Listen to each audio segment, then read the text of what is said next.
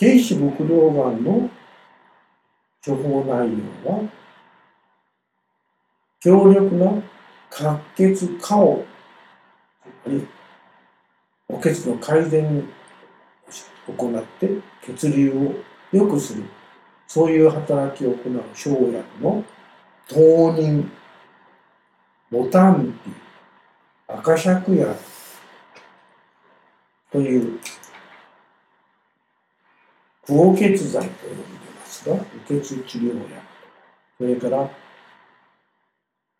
気を円満に流通させるためには、気がスムースに流れることが必要です。気巡れば気巡るという言葉が漢方にあります。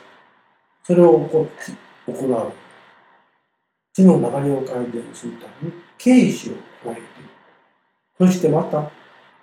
気の流れが滞りますと、そこから水分が染み出して、水が滞りますので、それに対しては、水はきを良くする利水のための伏量を加えて、この軽視伏量がという手法が構成されています。上昇用酸という薬は、女性の更年期障害の専用薬のように世間では一般に思われていますが、それは5回で、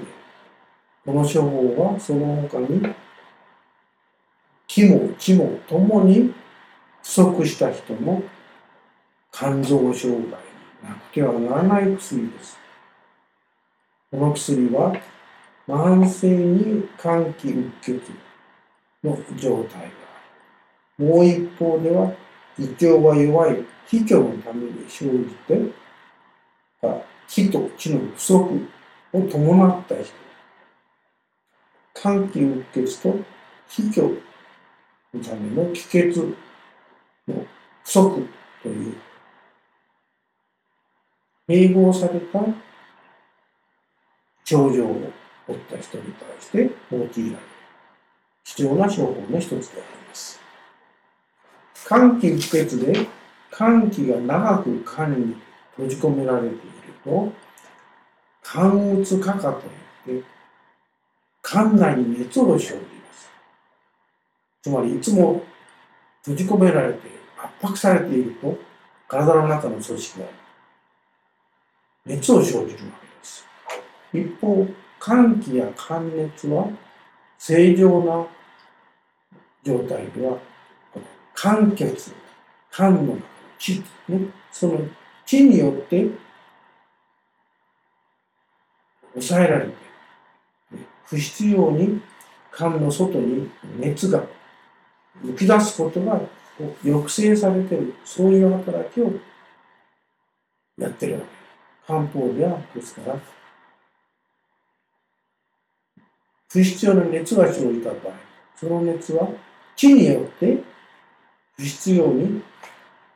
外に流れ出していって、いろいろ悪さをしないように抑制していると考えている。ところが、肝の結虚、つまりそういった肝の中で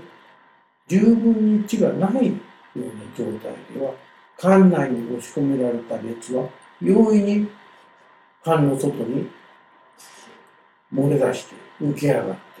脳母性とか興奮とか不眠、イライラ、不機嫌のような症状を起こし、またその熱とそれからもともと要求するために起こった冷えとが交錯しまして、寒熱錯雑という、カーッと熱くなったり、と思ったら、次の瞬間は続々と冷えるというような、そういう一見不可解で不安定な寒熱の症状を起こします。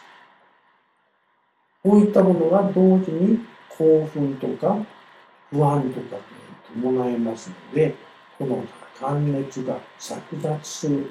この症状が一方では興奮とか不定収縮、悩まされる原因になっていくわけです。上昇用酸は抗生生薬の数も多くて、理解しづらい面もありますが、最古と八花で寒気の阻絶作用を改善します。そして陶器と芍薬で不足した肝の血を補い増やします。一方では肝臓、薬術、伏量、生薬といった生薬でもって気虚を改善する。つまり胃腸を強くする。働きをし、また、おたんとか三四子とかということに入っている生薬